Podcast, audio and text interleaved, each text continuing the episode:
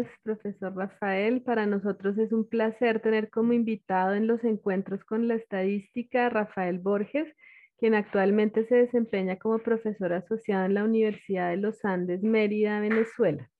Rafael es licenciado en Ciencias Estadísticas de la Universidad Central de Venezuela, magíster en Estadística Aplicada de la Universidad de los Andes PhD en Salud Pública, mención en Bioestadística de la Universidad Central de Venezuela. Muchas gracias por estar con nosotros. Muchísimas gracias eh, Liliana y Sergio por la invitación para participar en este podcast que, que ha tenido a invitados de, gran renombre en, versiones anteriores.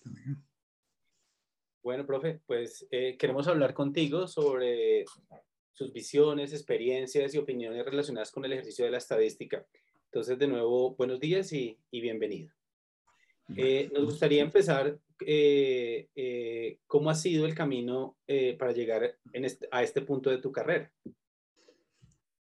sí, bueno, el camino este, ha sido un camino este, que no ha sido fácil, porque es el producto de, de un trabajo continuo y constante a, lo largo de, una trayectoria de, 30 años que cumplo ya como egresado del, programa de licenciatura en Ciencias Estadísticas de la, de eh, Universidad Central de Venezuela. Y bueno, obviamente ahí eh, hay unos aspectos clave. Uno ha sido el mantenerse actualizado. Eso permanentemente me, me he tratado de mantener actualizado desde el momento que salí de la carrera eh, hasta inclusive eh, estos momentos. Inclusive el año pasado tuve la oportunidad de hacer varios eh, cursos internacionales, uno con la Universidad de Sao Paulo, este, otro con la Universidad Javeriana, y, y, entonces el mantenerse actualizado es realmente importante para, para, para desarrollar otra, una trayectoria también académica o fuera de la academia, también en ese caso también. Eh, otro de, los aspectos este, es este, el hacer investigación colaborativa con varios grupos de, investigación. Y, si, esa investigación es multidisciplinaria, también se enriquece mucho más. He tenido la oportunidad de participar con varios grupos de investigación eh, que han generado algunos, este, algunos eh, productos también como artículos, del cual se han generado ponencias, posteriormente conferencias, y, eso ha sido eh, también crucial en la parte del desarrollo de, la trayectoria académica. Y otra de las cosas que ha ayudado es el, eh, cultivar una red de, de, amigos, eh, porque a través de la asistencia principalmente a, a, las reuniones y después de la organización de algunos eventos también, me ha permitido este, eh, eh, tener una gran cantidad de colegas que, considero amigos también y que, y que ahora muchos de ellos me invitan también a dictar algunos cursos, conferencias también. O sea, eso es muy importante también, el cultivar esa red también. No solo llegar a una, eh, a un intercambio solamente académico, sino también llegar un poquito más, también ahí en ese caso. También eso, eso ha sido importante. Gracias, profe, por tu respuesta.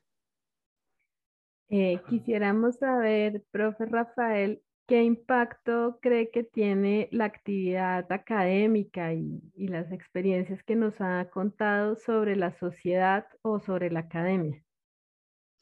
Sí, ahí voy a, dar mi respuesta, entonces la voy a, separar en el impacto sobre la sociedad. este, como yo he tenido oportunidad de participar en, en algunas investigaciones multidisciplinarias principalmente en el área de, de salud, al igual que, que, Liliana, pues, en, el mismo campo.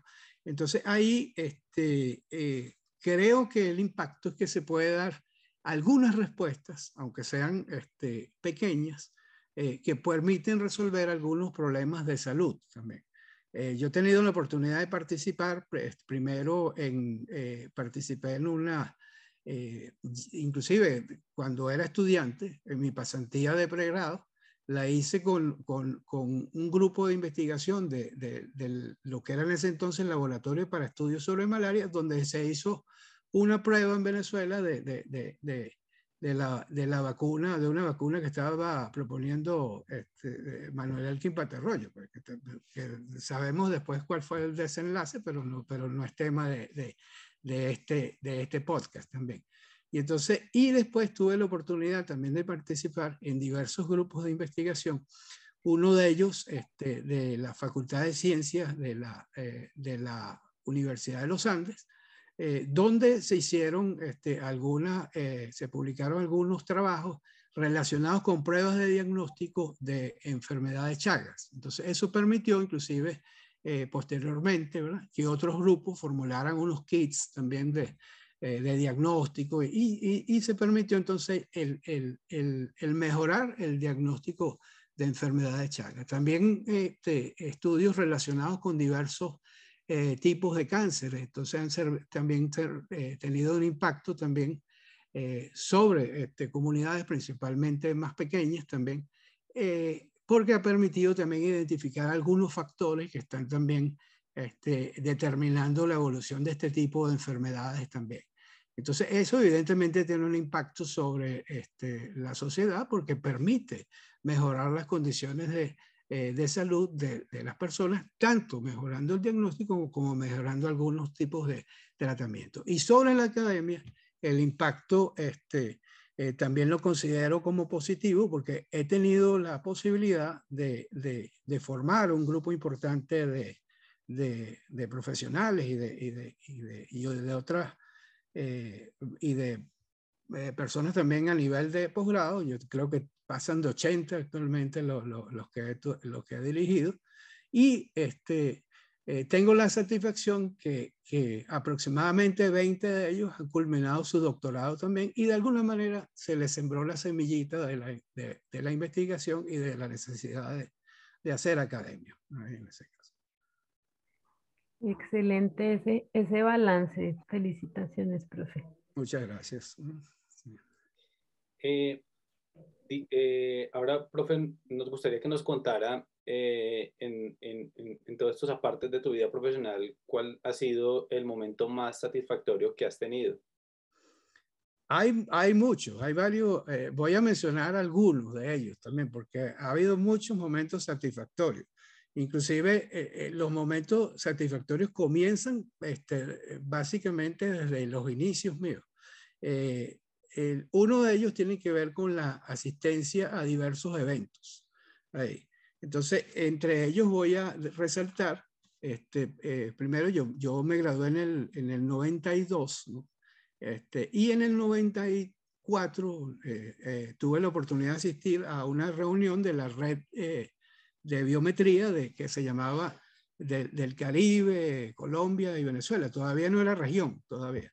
Y ahí tuve la oportunidad este, de, de, ver algunos cursos con eh, Larry Nelson, con Ingram Golkin, que falleció el año pasado, antepasado.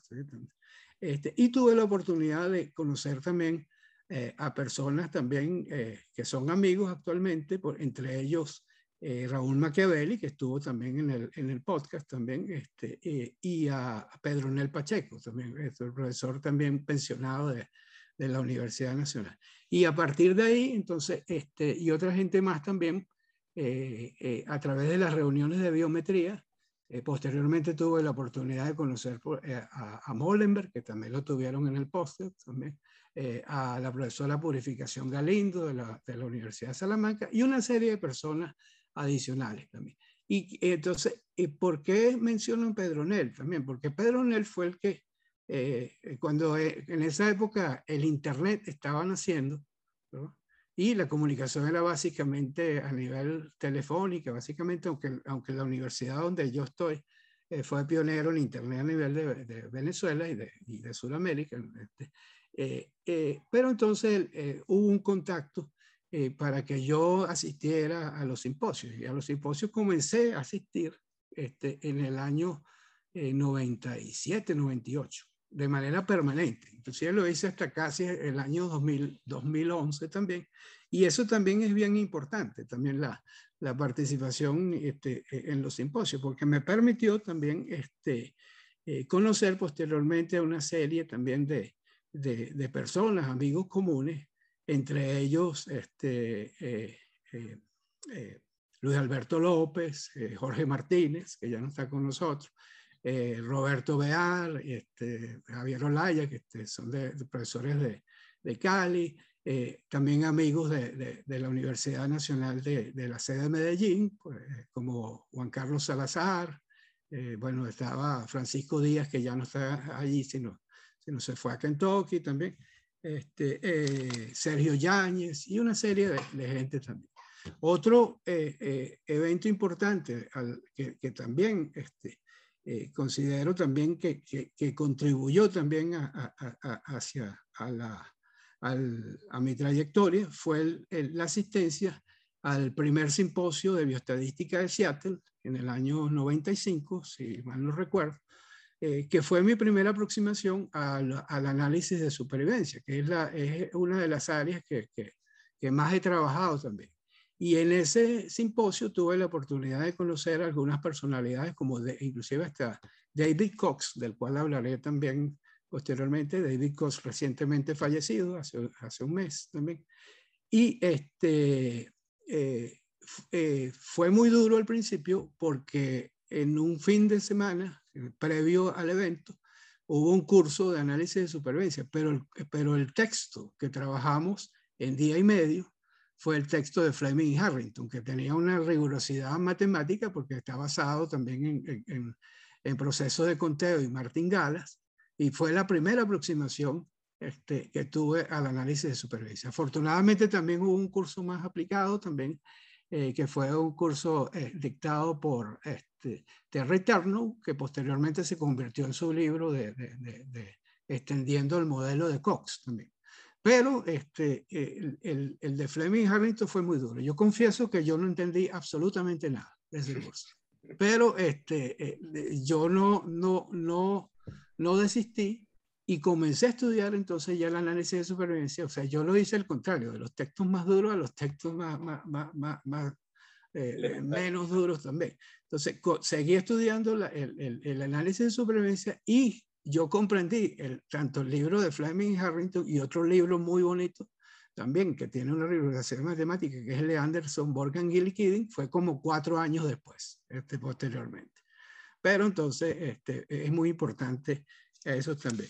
Eh, importante también este, todo el desarrollo que se hizo de los encuentros eh, binacionales, los encuentros Colombia-Venezuela de Estadística, que fue una iniciativa de Jorge Martínez y que los desarrollamos durante siete, ocho ocasiones también. Ya, este, ya hablaremos por qué eh, no se siguió haciendo el, binacional. Hay varios factores también que contribuyeron a eso también.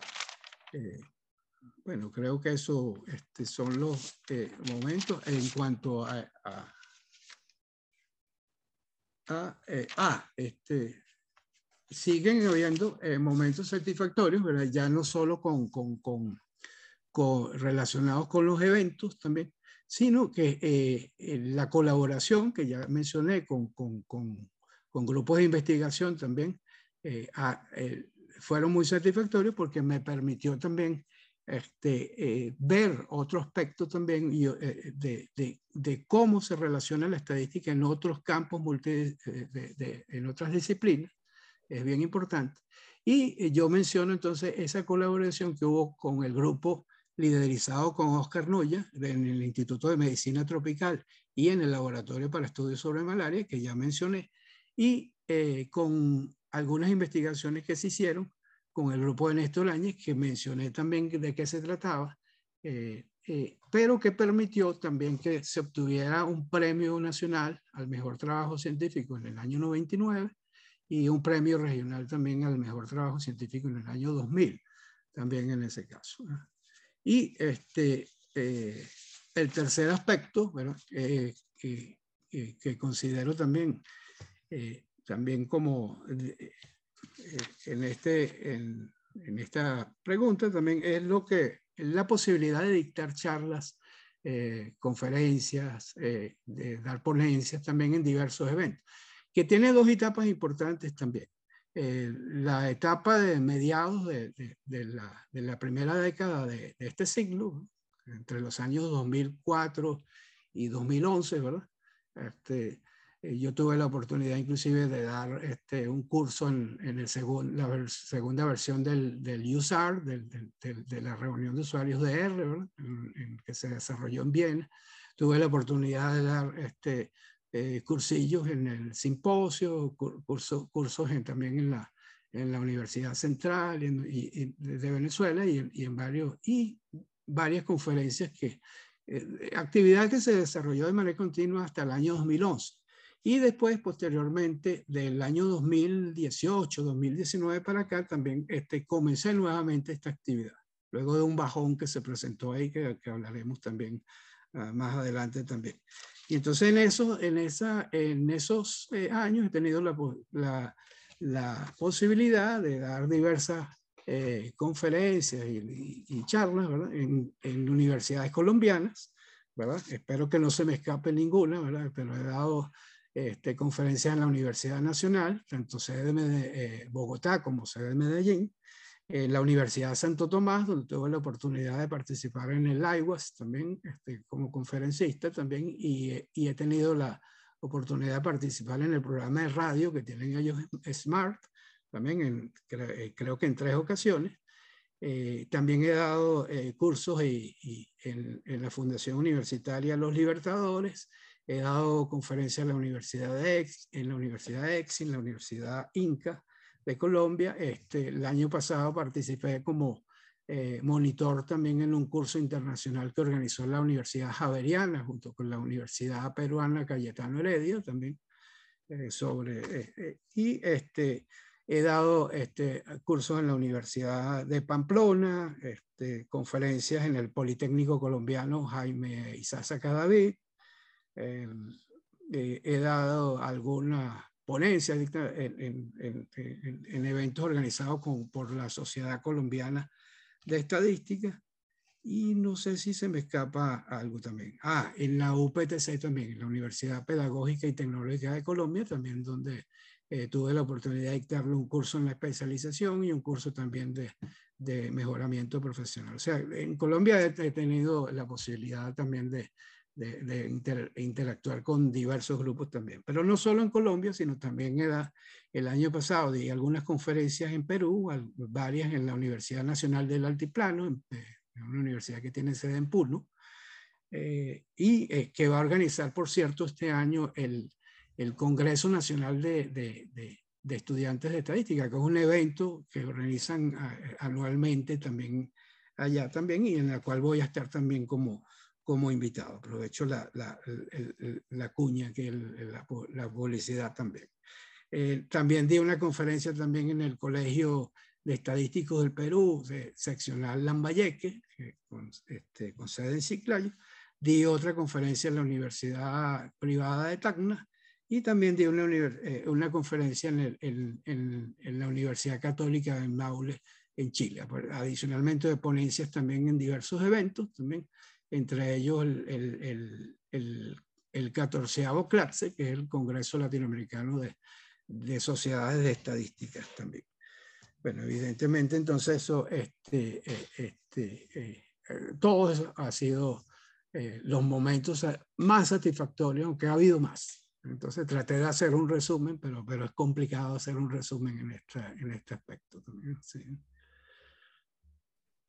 Bueno, muchas, muchas gracias. Eh, profe, y usted que está tan, tan bien conectado en Latinoamérica, eh, de pronto hay una persona que haya conocido o de pronto no que haya conocido, pero que lo influenció especialmente en, en su carrera en estadística. Mira, este, respecto de las influencias, mira, la primera influencia que tuve yo eh, afortunadamente fue, fue mi papá, mi padre. Mi padre fue un, un investigador, de, eh, él fue médico epidemiólogo, y la primera aproximación que yo tuve con la estadística fue en, inclusive terminando el bachillerato. Eh, yo tuve la oportunidad de hacer un diseño, experimento también muy casero, también para probar también un, un, un, un, elemento adicional que se le, que se le daba a, a, a, los pollos también para ver si crecían y engordaban más rápido. Este, después, posteriormente, eh, tuve la oportunidad de tener grandes eh, profesores, eh, grandes maestros, tanto en el pregrado como en el, como en el posgrado también. Y, y este, tuve la oportunidad también de interactuar con algunas personas este, también este, influyentes en la estadística latinoamericana, entre ellos este, eh, podemos destacar a Luis Raúl Perichi, que está en la, Universidad de Puerto Rico, que por cierto, después que se, se, se, jubiló, se pensionó, como dicen allá en Colombia, eh, de la Universidad Simón Bolívar, donde, donde él se fue a Puerto Rico, él tenía la oportunidad de irse a varios sitios, inclusive eh, tuvo ofertas en la Universidad de Duke y otras universidades norteamericanas, pero lo, lo, que él quería hacer es venirse a, a Mérida, pero no se dio la, la, la, posibilidad porque no tuvimos la oportunidad de dictar, de abrir un cargo para, para él acá por cuestiones administrativas. Este, hubiera sido muy rico tener a Luis Raúl Periche acá, que también es una persona muy influyente en la estadística eh, latinoamericana. Eh, también este, he tenido eh, influencias también de Jorge Martínez. Jorge Martínez eh, prácticamente fue mi maestro en cómo organizar reuniones también a nivel de, internacionales. Con Jorge Martínez tuvimos la oportunidad de organizar siete, ocho encuentros colombo-venezolanos, algunos de ellos muy exitosos. En, una ocasión tuvimos a Moller y Berbeque, también en, en Margarita. Y tuvimos también otra serie de, de, de, gente también, este, eh, algunos este, mexicanos y algunos eh, que realmente tienen impacto. Y a nivel internacional, este, hay varias personas también ya fuera del ámbito latinoamericano que quizás han influido también este, en, en, en la parte de mi carrera. Uno de ellos, de, eh, ya mencioné, David Cox. David Cox es quizás uno de los gigantes eh, de la estadística que tuvimos en los años recientes también, por su, por, por su gran productividad y por, por, haber propuesto también algunas cosas también, eh, como eso, que el, el, el, modelo de Cox, que también que se utiliza con mucha frecuencia también en, en análisis de supervivencia. Pero también tuve la oportunidad de conocer también eh, personalmente a, otras gigantes de la estadística, como por ejemplo a Brad Efron, que inclusive lo íbamos a traer a un, a un curso de, que íbamos a organizar acá en Mérida, en la Universidad de los Andes, pero en ese momento lo diagnosticaron con, con, una enfermedad que le prohibieron volar, entonces el curso se cayó y la actividad se cayó también, básicamente porque dependía básicamente de Efron también. Entonces, pero, sí, pero bueno, sí, inclusive hace varios años también fue eso. Y eso básicamente han sido eh, básicamente la, las personas que, que, que, han influido también en, en, de manera positiva también y, que me han motivado básicamente también, eh, básicamente a seguir trabajando.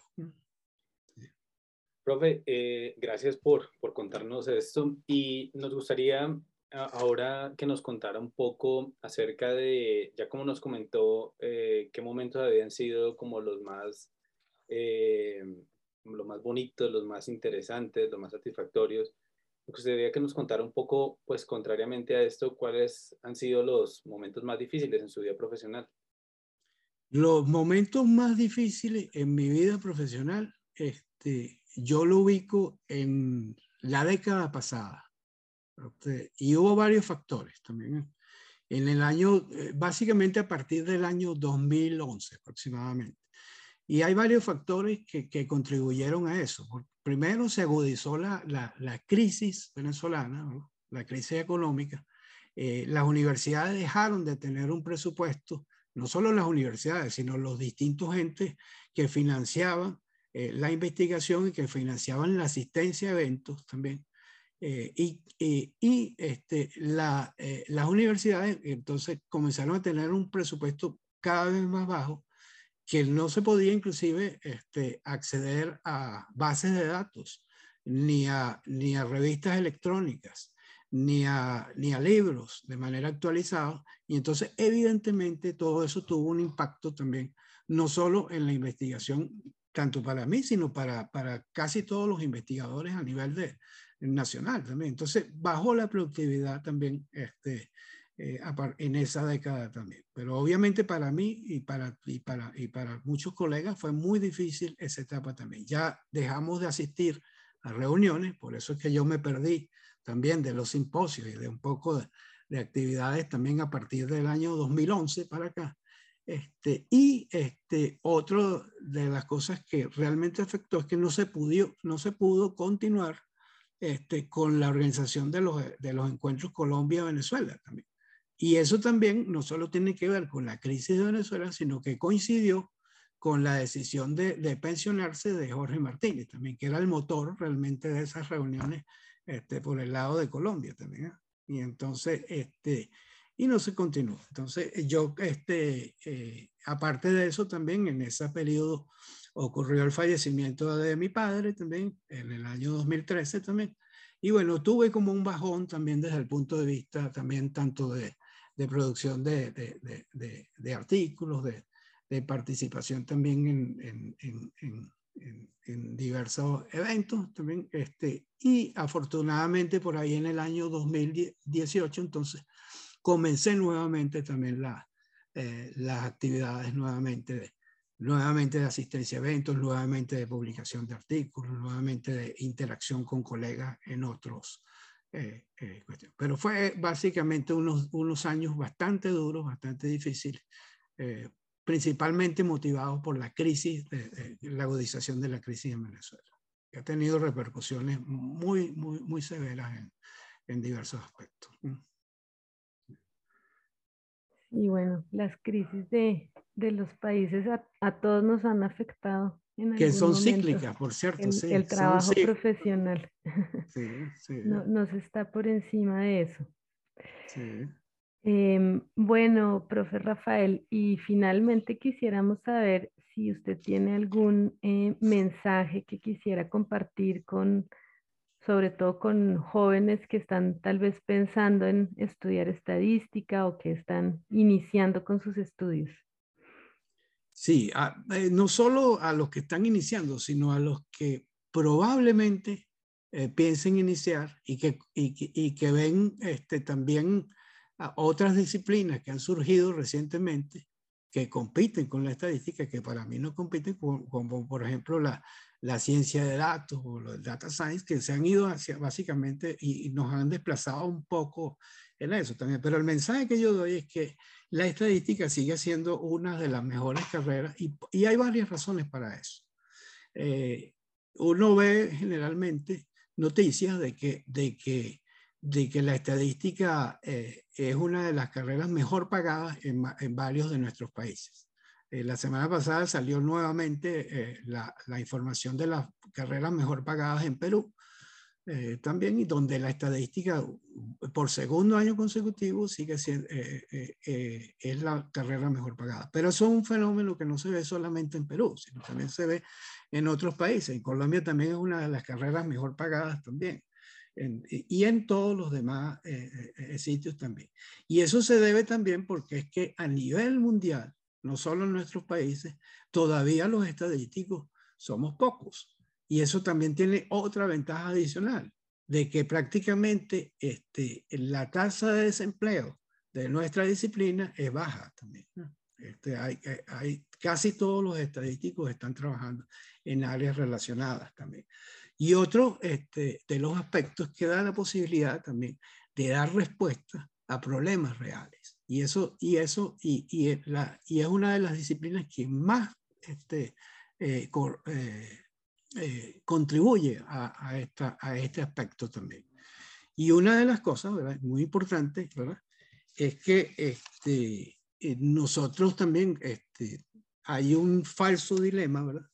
Eh, también y algunas voces agoreras que dicen que la estadística ya está en, sus en, en sus etapas finales y que va a ser desplazada también por, por otras disciplinas, como, como por ejemplo eh, data science, ciencia de datos, cosas que tienen que ver con otras también, otras, no solo estadísticas, sino otras herramientas adicionales.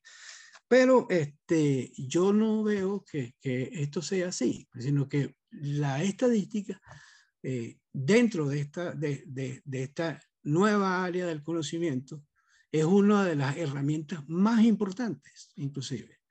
Y entonces, inclusive para una persona, para un joven que, que decida incursionar en esta, en esta área, quizás el camino más fácil sea primero aprender estadística y después, eh, y después este, perfeccionar en otra serie de herramientas como, el, como ya aprender bien algunos lenguajes de, de programación, aprender eh, bien Python, aprender Julia, aprender, eh, perfeccionar CNR también, sino adquirir también algunos conocimientos en otras áreas también, por ejemplo, el aprendizaje estadístico, eh, machine learning, deep learning. Y eso garantiza que este, tengan una alta este, eh, probabilidad de éxito en la incursión en esta área como tal.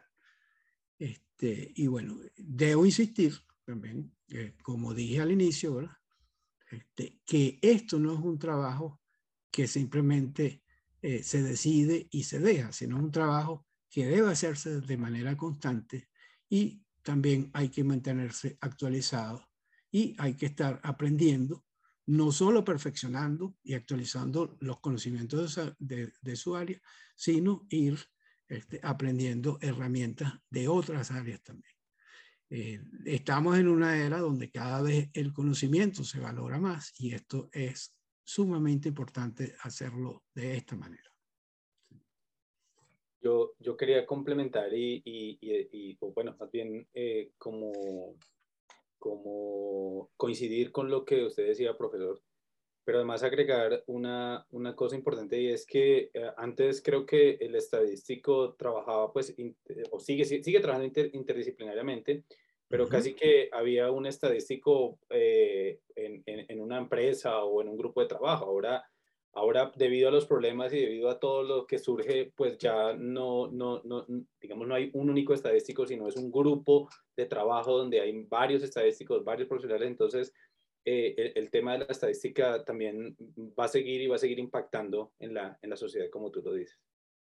Y, vamos, y, y cada vez se generan más datos también, que es importante analizarlos de manera adecuada, porque una de las cosas también con la masificación esta de los grandes volúmenes de datos, este, han surgido una serie de modelos predictivos, ¿verdad? Que no tienen ningún sustento, inclusive teórico al final. Y entonces cuando se trata de dar realmente la explicación eh, razonal, razonada y, razonable a, a, los problemas, entonces no tienen, en algunos casos pierden sentido que precisamente la estadística le da el puente precisamente a esto.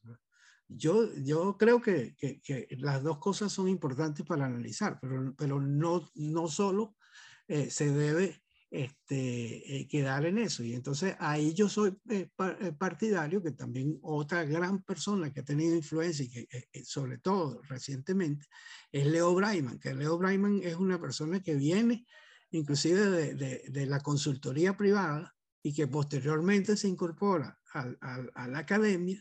Y, y, precisamente Leo Reimann es una, eh, es una persona interesante porque muchas de las técnicas que, que se desarrollaron este, eh, en lo que es el campo del Machine Learning, este, eh, los propone él, pero él es estadístico también, como tal. Y posteriormente las formaliza él y hace el puente con, con, con la estadística. O sea, la influencia de Breiman también en el grupo de Stanford, también aparte de la, obviamente, de, de, de Efron es, importante también, y en todo lo que es también eh, todo esto. Entonces, eh, eh, eso. Justo, justo estábamos hablando ahorita con Liliana que, que ahorita se había encontrado con unos datos donde, mm, o sea, no había técnicas estadísticas o estaban muy incipientes las técnicas estadísticas en ese conjunto de datos y, y que generar, generar conocimiento para analizar ese conjunto de datos pues requería de, de un estudio más profundo y, es lo que dices y, y, no necesariamente en un contexto de, de Big Data, sino justamente eh, eh, de, alta dimensionalidad, que, que, es un problema también tener más variables que, que, que, que datos disponibles. Entonces, eh, justamente eso estábamos hablando antes de, de empezar la charla contigo.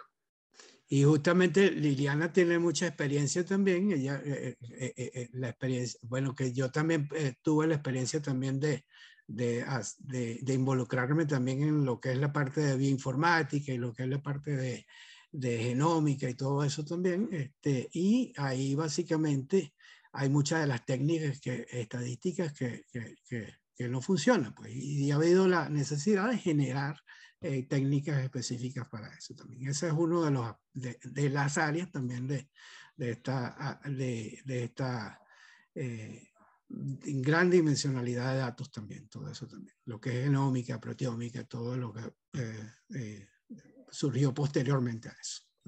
Y Liliana tiene mucha experiencia en eso. Sí, totalmente de acuerdo. Necesitamos motivar más estadísticos a que, a que apoyen el, el análisis y desarrollo de métodos en, bioinformática, biología, genómica, que ya hay muchas cosas, pero, pero todavía falta. Sí, falta, falta mucho. Bueno, profe, pues queremos agradecerte por estar en este espacio. También agradecerle a, a los que nos escuchan. Esperamos que haya sido de su agrado esta charla que hemos tenido con el profesor Rafael y pues los esperamos en un próximo podcast. Bueno, yo debo agradecer primero entonces a, Liliana y a Sergio por la invitación. Eh, para mí realmente ha sido un honor porque han tenido realmente algunas personas este, de impacto también acá en, en, el podcast en versiones anteriores. Muchas gracias, profe, por darnos este espacio. Hasta luego. Hasta luego.